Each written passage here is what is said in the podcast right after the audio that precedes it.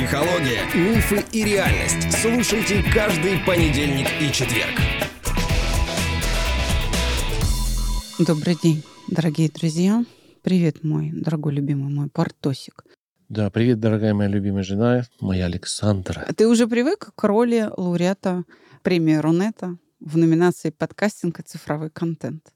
Пока еще нет. Э, не знаю, надо выразить, наверное, признательность цифровому э, интеллекту, да, этому искусственному, искусственному интеллекту. Да, за то, что он нас выбрал. Нам сказали, что он не смотрел по прослушиванию, он проверял там темы и отклик на эту тему. Видимо, мы затрагиваем какие-то темы важные для искусственного интеллекта, да? Ну, по крайней мере, он выбирает из тех, кто заявился. Да, да. Я думаю, что если бы такие же инди-подкасты, независимые, как мы, тоже заявлялись в большем количестве, да, если бы вот таких независимых номинантов было бы больше, нам было бы сложнее бороться. Но все равно Намного приятно, сложнее. Да. Я даже не уверен, что мы бы выиграли. Но наши коллеги почему-то не подаются. А мы вот своим примером показываем, что подавайтесь, это возможно, это выиграть. Да, это стоит денег. Да, ну, заявку это, надо оплатить, да, да. Заявку нужно оплатить. Но это окупает те эмоции, которые мы испытываем, если вы победили, это окупает все там затраты. А если вы не победили, ну, значит, надо развиваться. Это шаг э, все равно в правильную сторону. Я верю, что наш пример открыл дорогу инди-сообществу аудиоблогеров к этой самой престижной премии в области интернета. Спасибо огромное организаторам премии. Мы поздравляем их с 20-летием существования премии. Спасибо огромное РАЭКу, Российской ассоциации электронных коммуникаций, которая проводит от имени Минцифры эту премию 20 лет. Огромное спасибо оно цифровая цифровой экономики за поддержку, за то, что они вообще приняли нашу заявку к рассмотрению. Не так. За то, что они нас подтолкнули в эту подтолкнули, сторону и сказали, что вы не бойтесь, идите, нам нужны такие люди. И огромное спасибо двум Сергеям, кто возглавляет. Сергею Плоготаренко да, и Сергею, и Сергею Гребенникову. Гребенникову. Да, спасибо. Давай перейдем к нашей теме, о чем сегодня будет подкаст. Э, я так понял, что мы продолжаем семейный цикл. Мы его завершаем. Это последний выпуск, последний эпизод в 2023 году, посвященный циклу о семье.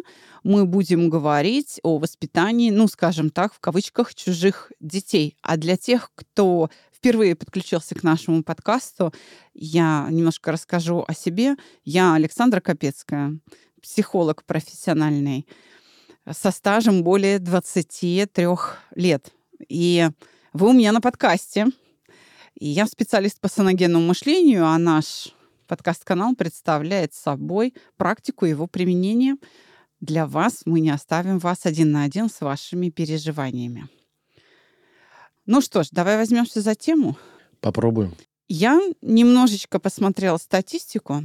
Это, кстати, для любителей придираться к нам по поводу статистики. Напомню, мы не социологи, и на вот эти вот огромные исследования мы не ссылаемся. Мы говорим исключительно о своей практике. Но тем не менее, я немножко эту статистику, в эту статистику заглянула. И если верить разным статистическим источникам, э, не только российским, но и зарубежным, то мужчины э, с большей охотой и с большей любовью воспитывают детей жены от первого брака, ну или как бы не от него, да, чем женщины. Вот с женщинам гораздо сложнее принять детей мужа, который родила не она. И, соответственно, возникают в этом сложности в семье. Семья, как сейчас а, модно говорить, становится дисфункциональной, то есть она не складывается, и в семье появляется чужак. Этим чужаком, кстати, может быть не только ребенок одного из супругов, да, но и кто-то из супругов. Потому что, э, скажем, если вдовец с детьми берет женщину без детей, то вот ей бывает очень сложно в качестве мачехи, что ли, состояться. И наша с тобой задача сейчас как-то э, найти подходы, да, показать, как мы бы посмотрели на решение этой задачи, с какой стороны подойти. Вот в этом же процессе воспитания, адаптации детей и приспособления друг к другу всегда возникает переживание. И какие бы культурные ценности, смыслы не влияли на эту семью, все равно человек живое существо, он переживает, и он может, скажем так, действовать за пределами своей культуры, э, поступать крайне некультурно, да, просто потому что он не может справиться со своим переживанием. Я хотела бы от тебя услышать, согласен ли ты с доводами э, статистики, и что ну, ты об этом думаешь? Да, ну у меня статистика одна, это вот две дочери. Я не могу их назвать приемными, они родные для меня. Поэтому для меня, да, легче было э, принять их э, как готовый продукт э, не моей семейной жизни, да, а потому что я чувствовал, что я им нужен. Вот это ощущение нужности было с самого начала. Поэтому я им благодарен, что они мне это ощущение дали. Без него, наверное, было бы сложнее. А с ним, ну, достаточно не то что просто, достаточно быстро мы нашли какие-то точки пере, пересечения, которые дали нам возможность общаться достаточно живо, по-родному, доверять друг другу секреты. Были сложности, не спорю. Особенно в пубертатном периоде с девочками были проблемы, потому что у них меняется тело, у них начинаются месячные. Это естественно, не прошло мимо меня вот это все событие. И скажем так, были проблемы, которые нам приходилось э, ну, садиться и обдумывать, но все это как бы вылилось в то, что мы сейчас э, с дочками родные люди, как я считаю. Я не знаю, э, нужно еще у них, наверное, спросить, какой я батя там, да, для них, потому что они называют меня батей. Но я надеюсь, ну, если ну, это... Батя тебя называет старшая, а для младшей да, папа, ты папа. Я папа, да. Э, поэтому мне о себе судить с их точки зрения неправильно. Да? Я говорю, что мне с ними комфортно. Я это принял. У меня опыт положительный. И да, мужчина, я как мужчина подтверждаю, что мне легче было принять. Поэтому что я могу здесь добавить? Наверное, вот все, все, что касается своего опыта. Но я также знаю и опыт других людей, да, своих знакомых, которые очень долго думали о том, что стоит ли принимать там женщину, у нее там ребенок, еще у нее сложности со здоровьем, зачем мне это нужно, но женщина нравится.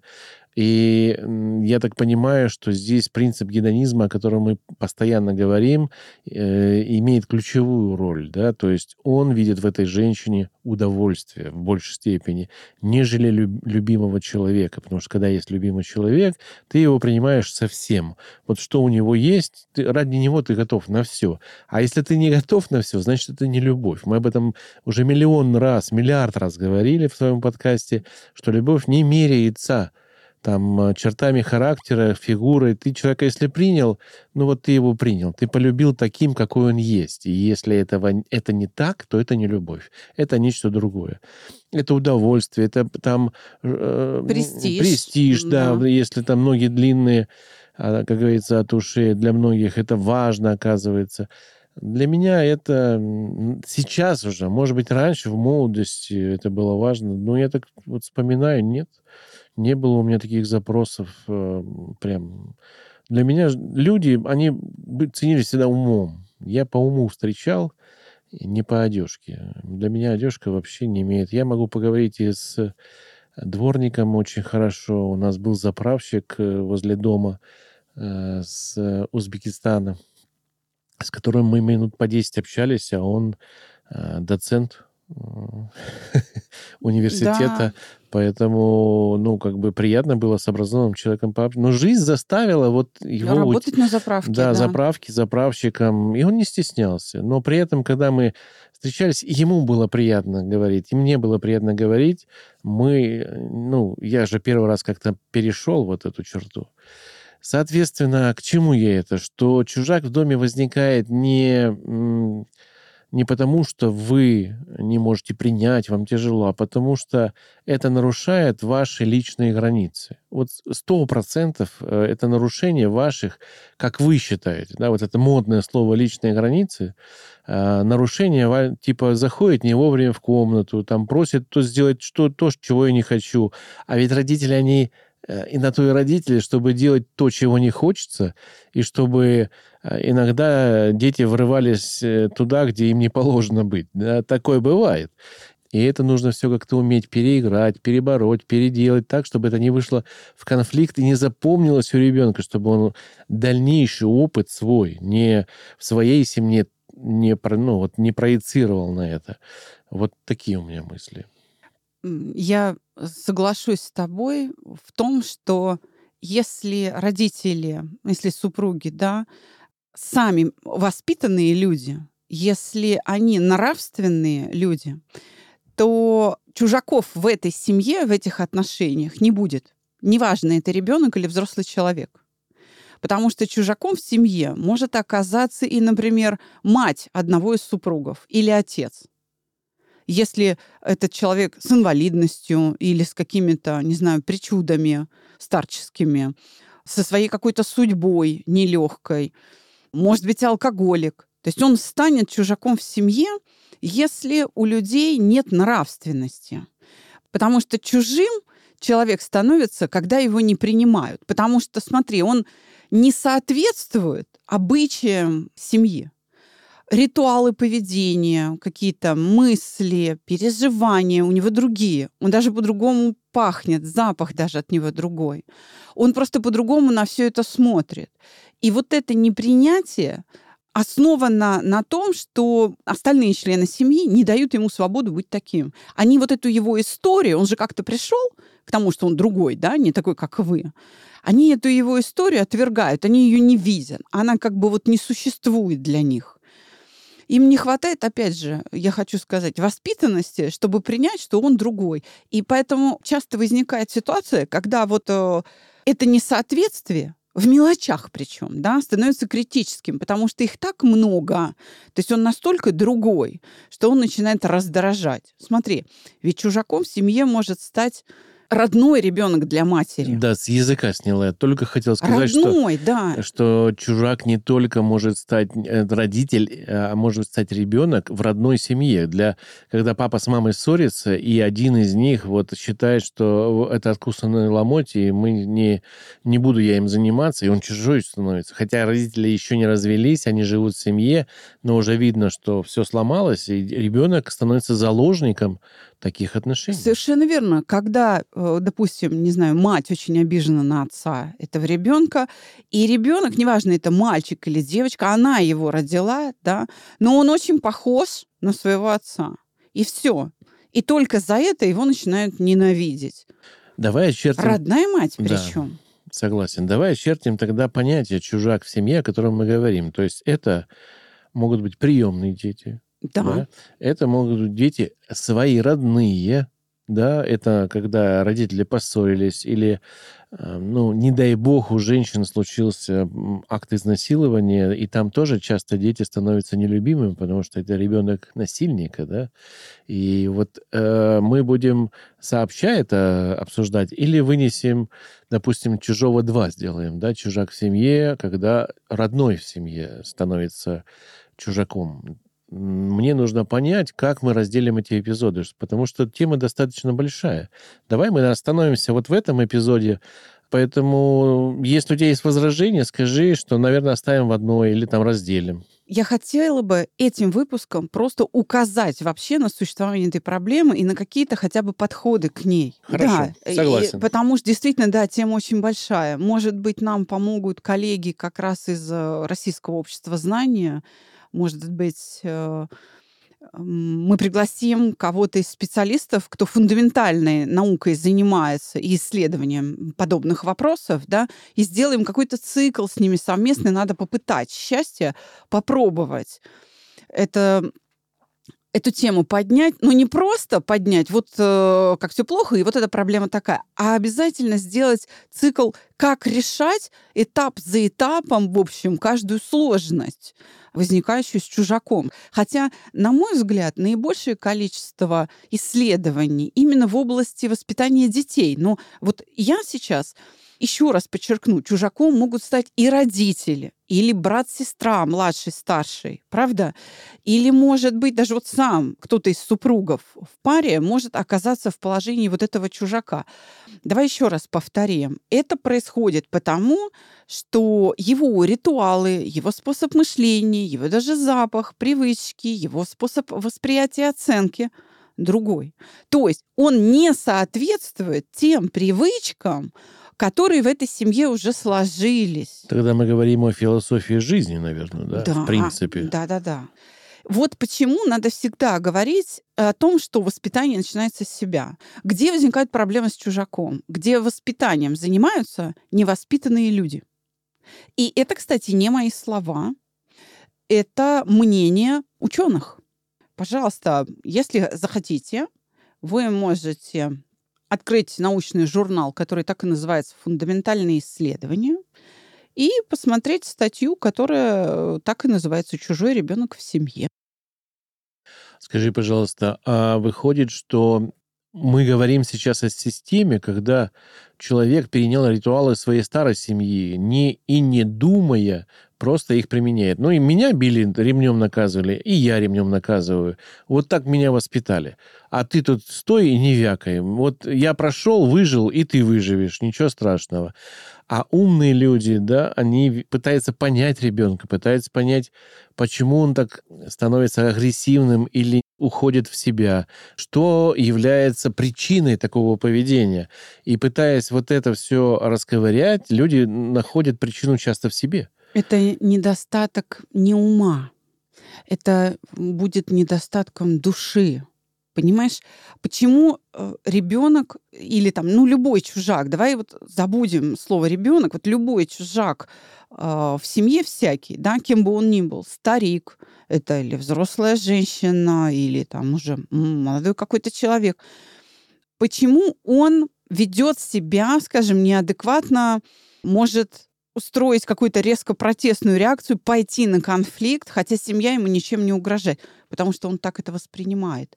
То есть он воспринимает то, что вы ему говорите, делаете или чего-то не делаете, неправильно. Андрей, когда вот ты говоришь о том, что э, чужак в семье — это человек, который воспринимается как тот, который все время все делает не так ты, по сути, говоришь о том, что окружающие его люди, члены семьи, находятся в состоянии хронической обиды. Я вот совсем недавно сейчас в выпуске говорила о том, что ему не дают свободы, и ему не дают вот этого права быть таким, какой он есть. Он же как-то пришел в эту точку. Так это не его вина, это его беда. И нужно помочь ему измениться. А для этого не надо смотреть на то, какой он есть сейчас, как на положение плохо, он плохой, он какой-то, ну, отвратительный или что-то в этом роде. Ведь я сейчас называю переживания. К нему нужно относиться с добром. А это очень такое внутреннее состояние. Поэтому любая работа по адаптации чужака в семье начинается с работы над обидами. Нужно прощать его. Это первый шаг. И второй — помогать встраиваться, переводить с его языка на ваш семейный то, что происходит, чтобы он правильно воспринимал происходящее. А бывает такое, что, вот знаешь, у нас часто же мы говорим с тобой, ну мы же не телепаты, да? Да. А бывает такое, что ребенок о чем-то думает, родители не догадываются. Да, И- совершенно А как верно. разговорить ребенка в такие моменты, когда я чужой человек, и мы с ним остаемся на, ну, один на один, мама там уехала, допустим, да? Как мне расковырять, как найти подход, чтобы ребенок мне сказал что-то, какая проблема у него Очень возникла? классный вопрос. А надо с ним делиться своим. Вот кропотливую работу вести, объясняя, что происходит, прямо разжевывая все происходящее, чтобы он правильно интерпретировал, что вот так мы делаем, потому что вот это. А это для нас означает то-то, то-то и то-то. То есть на примере своих проблем я должен показывать, как я решаю эти проблемы. И своих радостей, И чему своих я радостей, радуюсь, чему я э, радуюсь, что да. меня веселит, что меня огорчает, почему я думаю так, что, что для, для меня чем является. Максимально кропотливо. То есть ему нужно освоить язык вот этот язык семьи нужно освоить. Тогда он станет ее частью.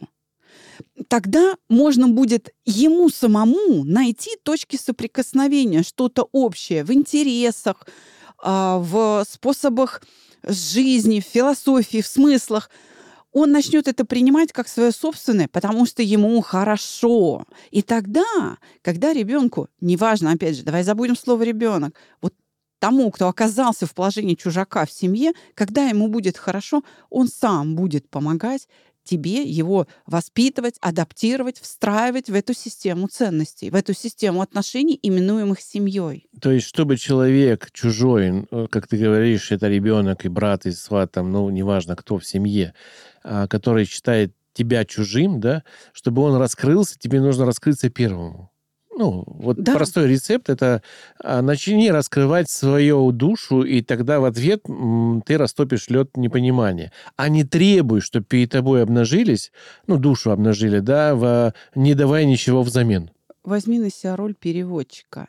Не нужно с ним делиться сокровенным, потому что он поймет это все равно по-своему. Нужно не сокровенное ему э, отдавать. Не с этого надо начинать, а с того, что нужно кропотливо буквально сначала с азбуки, с азов объяснять, что происходит, как и чем живет семья. Вот, э, понимаешь, эти смыслы передавать. Если ребенок или взрослый, или там, не знаю, пожилой человек, который оказался в положении чужака, ведет себя плохо, он плохой, то есть это, там, не знаю, маргинальный какой-то персонаж, то он живет всегда двойной жизнью. Вот проблема в том, что он живет двойной жизнью. Он себя ведет и плохо, и хорошо. Ну а вот этом хорошо семья не знает. Позволь, я с твоего разрешения порекламирую один подкаст нашей знакомой одной, Вики Грэм, ее все знают под этим именем. Она ведет подкаст э, Ассоциации «Соль». Э, я не знаю, что это за ассоциация, но я понимаю, что это психологи тоже. Я не рекламирую эту соль, я не рекламирую, значит, их услуги, но мне очень хочется поддержать автора, потому что она вкладывает в развитие этого подкаста душу, и те вопросы, которыми она ковыряет этих психологов, мне кажется, достаточно серьезными. И она как раз говорит о насилии вот в семье, она говорит о насилии в принципе, и там часть посвящена и чужим детям, и чужим, ну, вот, отношениям с чужими режиме. Поэтому если вы хотите более развить вот а, прослушивание или знание о том, как в семье это происходит, насиль, насильная часть, я прямо отправляю. Называется подкаст «Ненасильно». А, «Ненасильно говоря». Вот да. так вот. Но а, тогда... Послушайте его. Да-да-да. Тогда стоит сказать вот о чем, что чужаки появляются у невоспитанных людей. Чужие дети появляются у невоспитанных, у безнравственных, у безнравственных родителей. Ну и так далее. В этой логике то же самое и о пожилых э, стариках, которые оказались в этом положении, да, или там взрослая сестра или брат, и, ну, в общем, что-то такое. Кто-то такой. Люди часто даже сами не знают, что они плохо воспитаны. Понимаешь? То есть, что они безнравственны. Они держат вот эту маску нравственности, но внутри таковыми не являются. А, в этом смысле я бы, наверное, привела цитату великой Фаины Раневской, которая говорила о том, что лучше быть хорошим человеком, ругающимся матом, чем хорошо воспитанной тварью, да, дрянью на это нужно обращать внимание, на то, что если человек себя ведет прилично, это не значит, что он хорошо воспитан, что он приличный человек, потому что он может совершать подлости, быть жестоким, лживым, там, лицемерным и прочее, прочее, жадным, скажем, мстительным, но все это с улыбкой и очень вежливо. То есть сама по себе вежливость — это, конечно, очень хороший критерий, но он не может быть единственным. Поэтому о том, что вот сейчас кто-то нас слушает и думает, да вы меня оскорбляете, потому что, ну вот у меня э, такая ситуация, а я вот человек нравственный. Вы знаете, ну, наверное, у меня для вас плохие новости. Оказывается, не очень. Но это можно исправить. Это можно исправить, потому что, еще раз подчеркну, когда чужаку хорошо в семье, хорошо, то у него возникает желание стать частью этой семьи, адаптироваться. Он начинает вам помогать. Давай вспомним нашу с тобой ситуацию, когда моя мама, у которой очень сложный характер, послевоенное детство, да, и которая все время боролась за выживание, в том числе и с нами с тобой, а, мы перевезли на какой-то период жить с нами. Так сложились, ну, скажем, семейные обстоятельства. И какие невыносимые условия с нашей, с моей мамой возникли в первые два месяца ее переезда. Значит, э, с собакой вашей я гулять не буду, и вообще она меня раздражает, и тут везде шерсть, и она лает, и она тут ходит, и, в общем, там когтями цокает. Значит, птицу уберите, она с утра щебечет, спать мне не дает. Э, она у вас стоит на кухне, с нее летят перья на стол, потому что я тут ем. Значит, тряпки она все отсортировала. Это ваши тряпки для уборки, это мои тряпки. И семья взвыла. У нас возникла, ну, скажем так, не ну, невозможная, не дружеская атмосфера, потому что бабушка всячески демонстрировала свое э, недовольство тем, что Самостоятельность она демонстрировала, самостоятельность. Это защитное поведение от того, что она взрослый человек и сама может справиться. Я это лично понимал. Да, и она все время это подчеркивала. Да. Как будто бы на ее самостоятельность да. кто-то да. претендует. Да. Значит, что мы с тобой сделали? Мы, значит, собрали семью однажды за ужином, а, так, э, в тот момент, когда бабушка отправилась на прогулку, чтобы она не подслушивалась, чтобы все было по-честному. Сели, и вот дети жалуются, мама, бабушка, это же вообще, это ужас. Ну вот что нам с ней сделать, невыносимо учиться там, и все это вот это бухтит, бухтит. Я говорю, значит так, смотрите, нам надо все время говорить о том, что бабушка у нас самая лучшая, что мы ее очень любим, бабушке явно вот не хватает этих слов. Она себя чувствует здесь чужой. Ей некомфортно. И это выливается в такие шаги. И мне не поверили, но сказали, ладно, мне, мне нужен был авторитет, я им воспользовалась, что, ну, как бы хорошо, авторитет матери. Ладно, будем делать так. Я первая начала подавать пример. Мама вошла и говорит, мамульчика, ты самая лучшая. Она нас ругает. Я говорю, мы тебя очень любим, мы сейчас все исправим.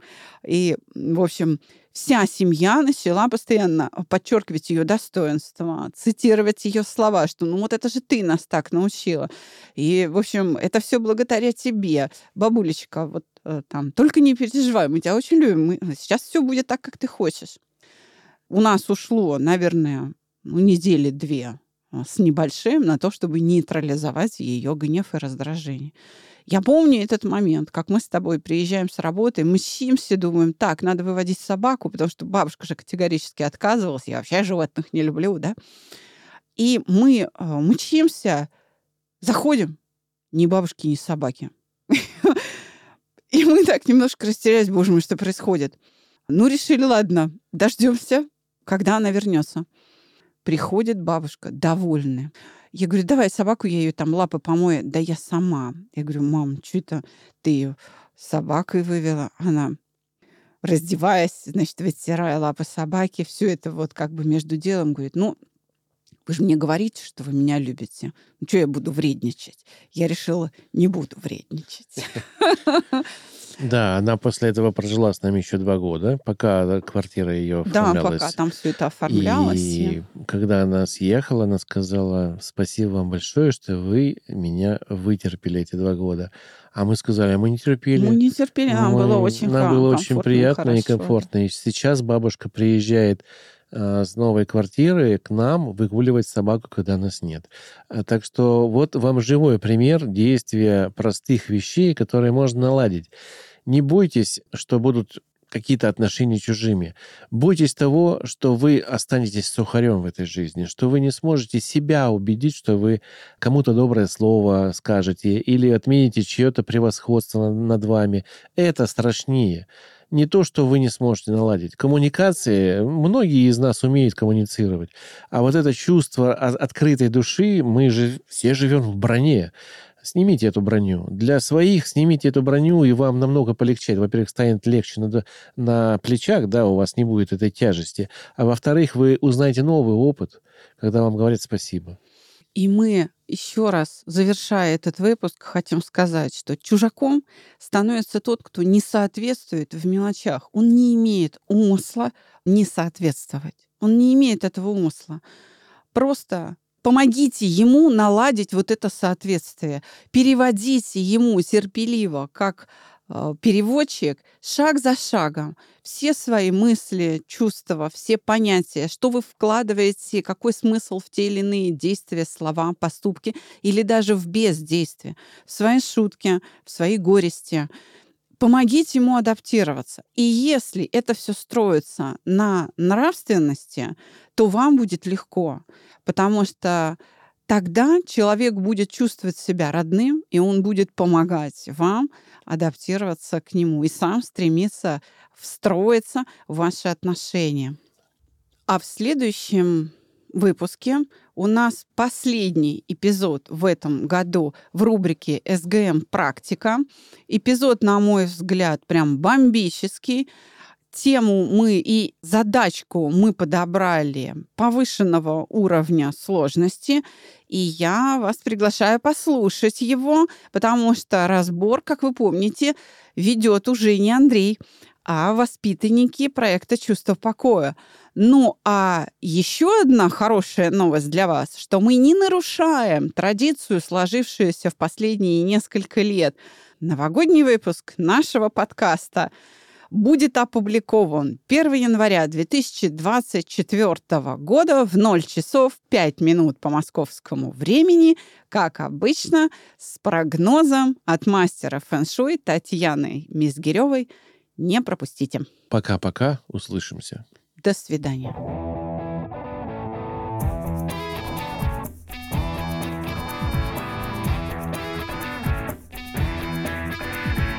Психология, мифы и реальность. Слушайте каждый понедельник и четверг.